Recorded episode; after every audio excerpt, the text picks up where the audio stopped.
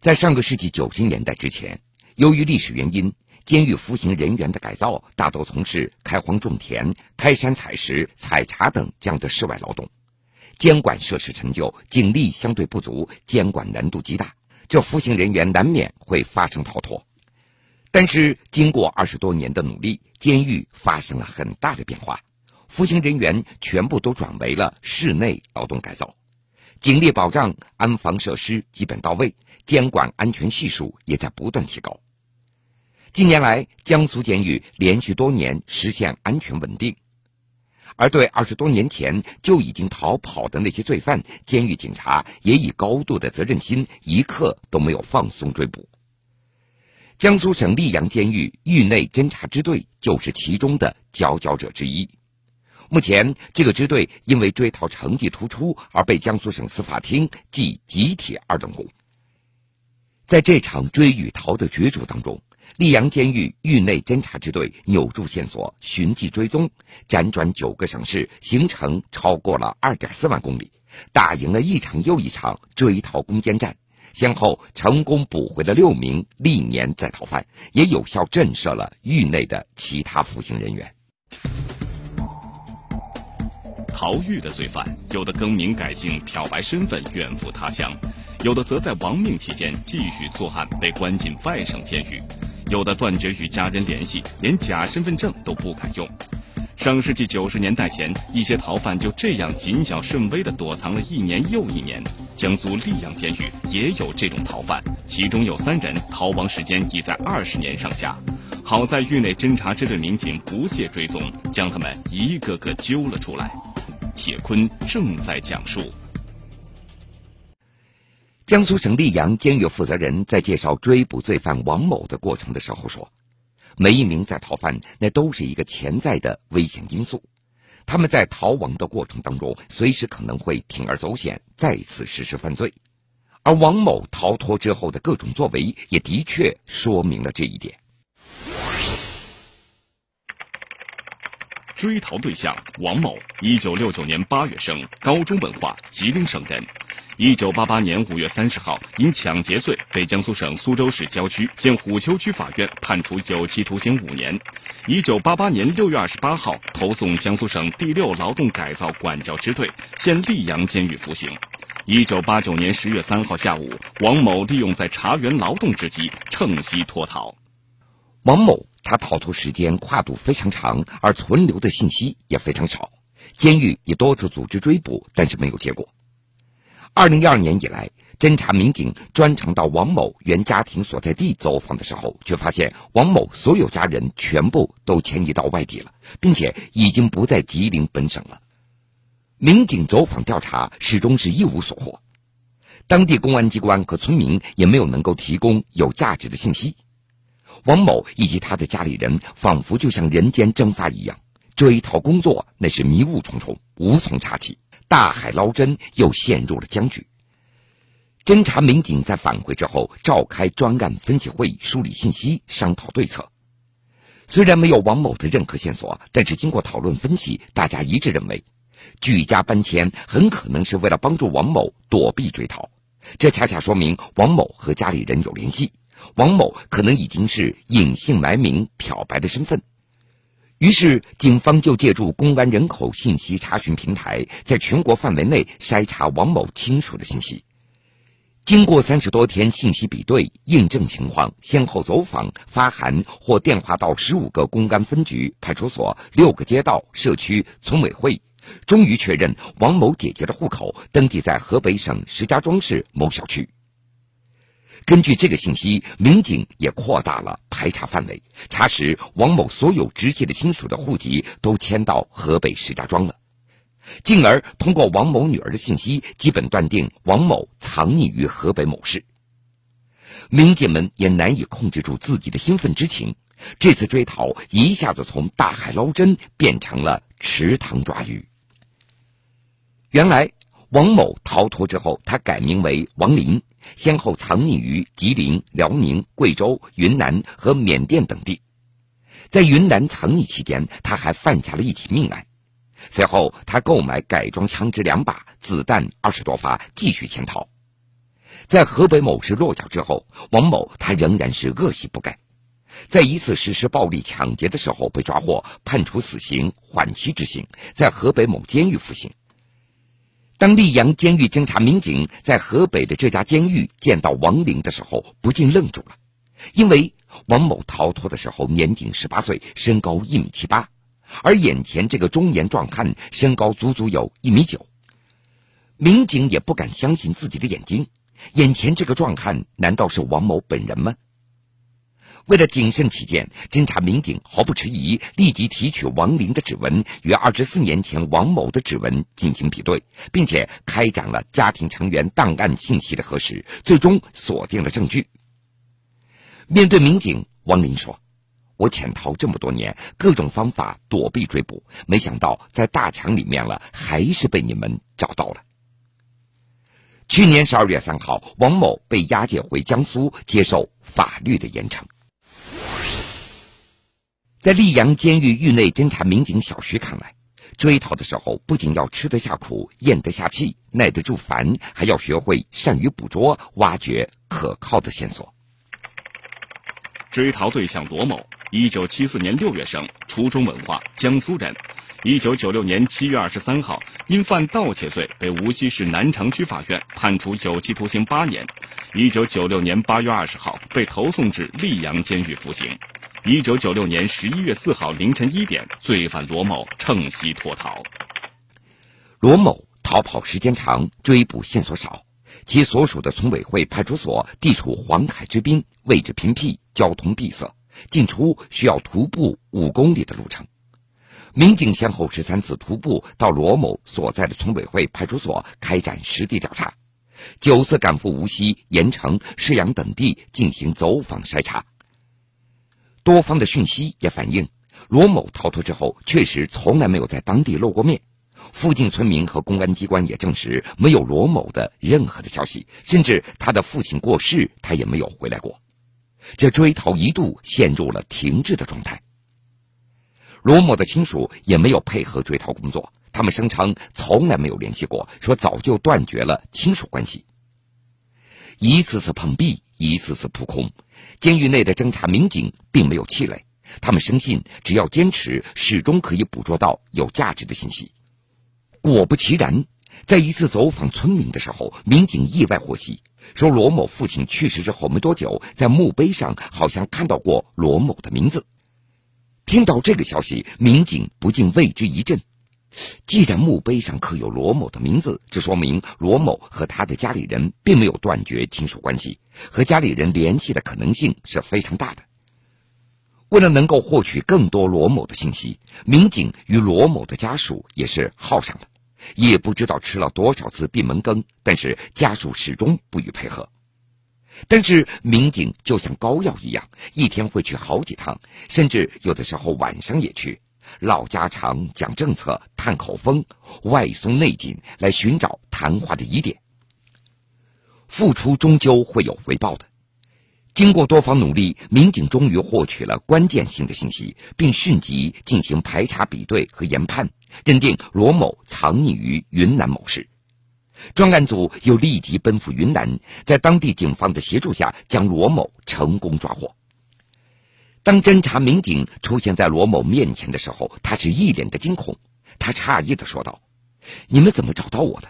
我实在想不出你们是通过什么样的方法找到我的。我和我姐姐联系那是通过公用电话呀。”罗某他也承认，虽然知道自己迟早会有这么一天，但是没有想到这一天会来的那么的突然，他丝毫没有一点准备。逃狱的罪犯，有的更名改姓、漂白身份远赴他乡，有的则在亡命期间继续作案，被关进外省监狱；有的断绝与家人联系，连假身份证都不敢用。上世纪九十年代前，一些逃犯就这样谨小慎微的躲藏了一年又一年。江苏溧阳监狱也有这种逃犯，其中有三人逃亡时间已在二十年上下。好在狱内侦查支队民警不懈追踪，将他们一个个揪了出来。铁坤正在讲述：追逃，尤其是跨省追逃，就像一场在与逃犯展开的捉迷藏一样。逃犯一般都十分的警觉，你盯得稍微紧一点，他就会蛰伏下来；反之就会有所活动。而围绕杨某的追捕，就是在这样的情况下进行了二十一年。追逃对象杨某，一九六八年三月生，小学文化，浙江人。一九九四年三月十号，因犯盗窃罪，被常熟市法院判处有期徒刑五年。一九九四年三月三十一号，被投送至江苏省第六劳动改造管教支队，现江苏省溧阳监狱服刑。一九九四年九月七号上午六时许，罪犯杨某趁机脱逃。去年九月份。侦查民警通过查阅档案，在掌握杨某亲属基本信息的情况下，到杨某户籍地浙江开展了排查。经过几天走访，当地公安机关和附近群众也没有提供任何的线索。民警及时调整了策略，围绕杨某的亲属上下功夫，先后摸清楚了杨某三兄弟以及他们的父母的工作生活情况和外出的轨迹。一个细节没有逃过民警的火眼金睛。说杨某的一个哥哥本来就是一个普通的务农的老百姓，并没有其他固定的收入来源。但是他最近两年先后三次乘坐飞机，而且都是前往云南，这十分不合常理。民警研判之后决定，以三张机票为切入点，扩大排查的半径。经过努力，民警获取了杨某家人多次在当地宾馆登记住宿的记录，以及其他各类的信息。这次收获的信息有多少呢？民警小李说：“打一个比方，如果是四号字体的话，用 A 四纸打印出来，差不多有五百页纸，相当于半个大黄页了。”民警经过六个昼夜的不懈努力，终于锁定了几条关键信息，并且初步画出了杨某的活动轨迹。去年十月初，民警经过十多天不间断的盯。防查，最终判定杨某潜回到了浙江，落脚地点也查到了。于是民警果断出击，于十月十二号将杨某成功抓获，押解回监狱。杨某归案之后，他说道：“二十年来，我东躲西藏，既躲出了门路，也藏出了经验，就连假身份证也很少使用了，从来不接听陌生人的电话，只有万不得已的时候才和家里人联系。”没想到我这么谨小慎微，也终究没有逃过疏而不漏的法网。五月十八号上午七点四十六分，北京一辆九四幺快车行驶至电厂锦园路段时，司机杨勇突发疾病。但杨勇强忍着疼痛，死死的握紧方向盘，一直将车开到了安全地带，挽救了一车人的性命。之后，急救车将杨勇送往三零幺医院，经抢救无效后死亡。医生初步诊断为急性心肌梗死。铁坤正在讲述。五月十八号早晨的七点四十六分，正好是礼拜一的早高峰的时候。北京九四幺快车载着三十多位乘客，和往常一样，自中门寺生态园开往北京西站南广场的方向。当车辆开到电厂景园路段的时候，正巧遇到红灯，车辆就停了下来。刚开始，乘客们也没发觉有什么不同，但是红灯变绿灯，车辆开始起步的时候，突然震了一下，像是司机在换挡一样。孔先生是当时车上的一名乘客。由于他坐在车尾，对车子的震动的感觉是非常清楚。就是这样的一声震动，也惊得全车的乘客都站了起来。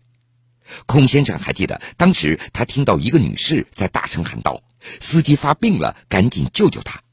于是他自己跑到车头，发现司机大哥脸色苍白，有豆大的汗珠，双眼紧闭。我就看着全车人都站起来，我就急着上前面去了。到司机的驾驶位置看呢，司机呢就是靠在那靠椅后背上，脸色苍白，头上有汗，双眼紧闭，然后嘴巴就是闭上，没有呼吸。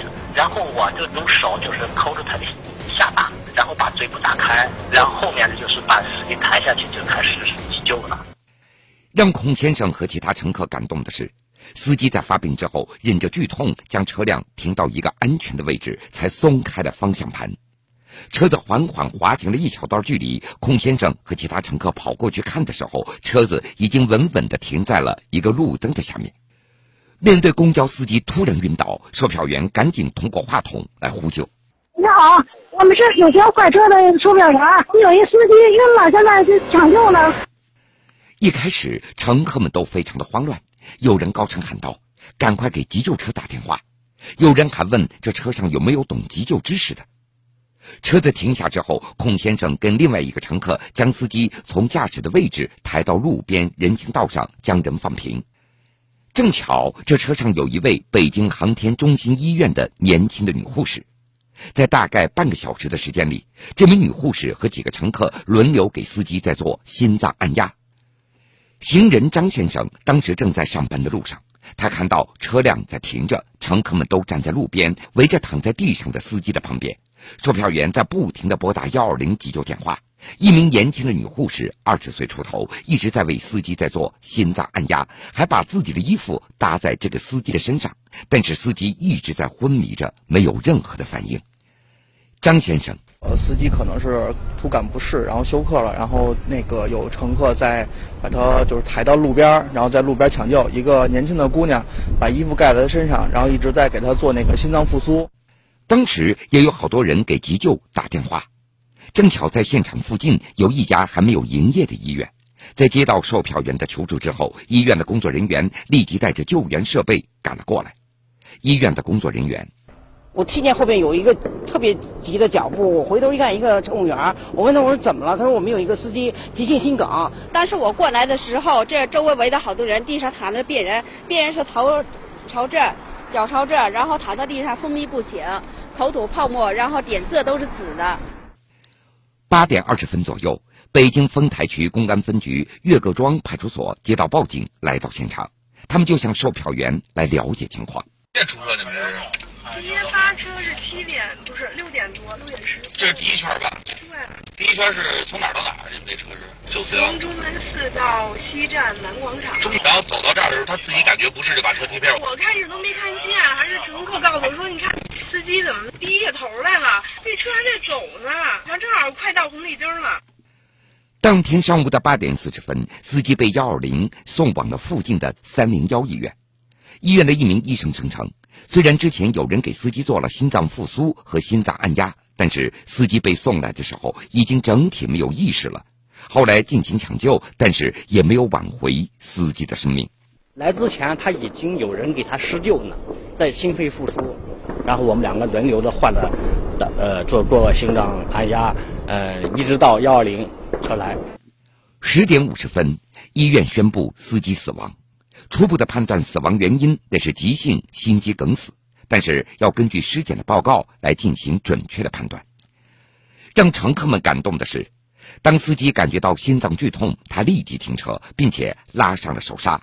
当时车上有三十多名乘客，如果司机没有坚持住，导致汽车失控的话，那么后果不堪设想。司机的一种职职业精神是应该大家学习的。车上大概有几乎是坐满了乘客。司机师傅在这一瞬间能立马一脚刹车踩这块儿，我觉得这师傅还是挺挺挺伟大的。觉得车停的还是比较稳，人车上的人员都比较安全，一个可以证明这个司机还是很负责任的。在那么难受的情况下，至少说首先还考虑到这个乘客的安全。如果这司机要在路上啪一下就倒了就不行那，没停好车的话，这个乘客肯定都有危险。这位司机叫杨勇。二零零三年十月一号，他成为北京八房搭公司公交车的驾驶员，驾驶九幺四快车。他至今公交驾龄已经达到十二年，安全行驶大约三十七万公里。杨勇的个人资料显示，近三年来他没有发生有影响的事故、投诉建议以及违章，平时表现良好，每个月按时参加专业会。五月份开始，杨勇实际班公里数应该为一百二十三公里。从四月二十六号到五月十八号，休息时间只有两天。二月五号，因为要做鼻子的切骨手术，杨勇一直休假到四月二十五号。在上班之前，公司也对他进行了安全教育，叮嘱他遇到身体不适及时就医，不可以勉强行驶。而在家人和同事的眼中，除了这次手术，杨勇的身体一直很好。按照家属的说法。说公司以前也安排过检查，杨勇什么毛病都没有。公司电话打过来，家里人还不相信，还以为出什么车祸了。家人表示，杨勇虽然才四十岁，但由于工龄长，本来都准备办退休了。现在家中还有两个老人，孩子也小，才上初中，真不知道这以后家里该怎么过。杨勇的同事眼圈泛红，说道：“他这个人特别好，说昨天我们还在一起开玩笑，谁知道今天就突然走了。”这位好心的公交车司机师傅已经去世了，网友们也纷纷献上祝福，祝愿这位师傅一路走好。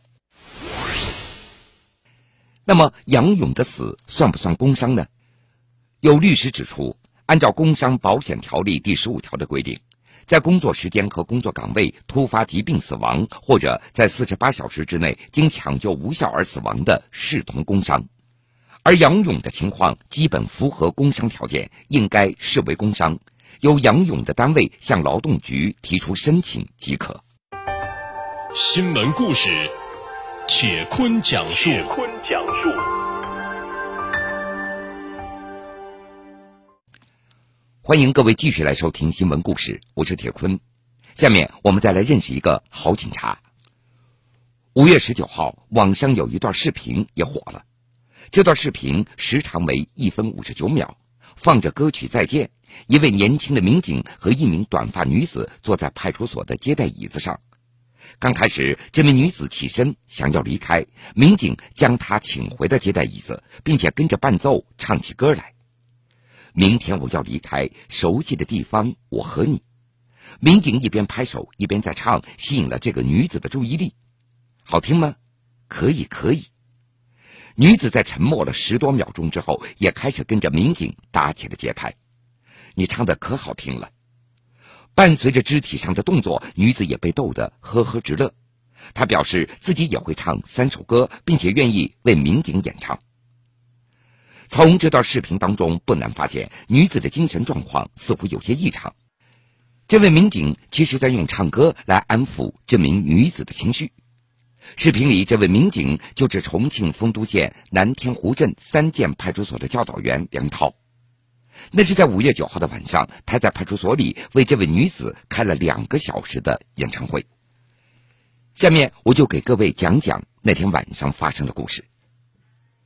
五月九号晚上的九点，重庆丰都县南天湖镇三建派出所接到报警称，说在南天湖镇义和村村道发现一名迷路的陌生女子。值班的教导员梁涛和民警周云龙就赶到现场，发现这名短发的女子只知道来回的走动，说不清楚自己住在哪里，也没有携带身份证，而且老是在笑。考虑到安全问题，民警先将她带回到派出所。来到派出所之后，这名女子不停的在扯着自己的衣服，弓着身子在接待大厅来回的走动，显得有点紧张。梁涛为女子倒了一杯水，开始与她聊天。从女子的口中，他得知女子中午吃完饭就出门了，也不知道走了多久就走到了这里。根据女子的特征，民警开始给辖区内的村干部挨个打电话来核实女子的身份，以便找到她的家人。晚上九点半的时候，得到反馈的信息说，女子原来是丰都仙女湖镇长天村的村民，姓王。随后，梁涛与王女士的丈夫马先生取得联系。马先生在电话里告诉梁涛，自己因为出门办事，并且还不知道妻子走失了。王女士的家距离派出所有一个多小时的车程，马先生就请民警帮忙先照顾一下妻子，自己会过来接。在等待当中，王女士显得有些急躁，吵着嚷着要离开派出所。为了安抚她的情绪，梁涛就掏出自己的手机，放起了那首歌《再见》，一边打着拍子，一边在合唱：“我会牢记住你的脸。”而放在派出所接待大厅的执法记录仪也记下了随后的这一个多小时当中，梁涛和王女士两人的这场特殊的演唱会。视频中，梁涛有的时候还边歌边舞，而女子则时不时的鼓掌。他还问梁涛：“你是歌神吗？”这互动的气氛非常的默契。梁涛还邀请这名女子和他一起唱歌。当天晚上十一点多，刘先生才赶到派出所接走了自己的妻子王女士。今年三十二岁的梁涛，今年才到三建派出所工作。说起为什么要唱歌来安抚王女士的时候，他说：“我听说音乐是最好的交流方式，平时我也经常唱歌给女儿听。”梁涛的女儿才三岁，自从他来到派出所工作之后，只有周末才能够回家。所以，为了让女儿开心，他手机里下了不少的儿歌和流行歌曲。每次回家，他都会唱歌给女儿听。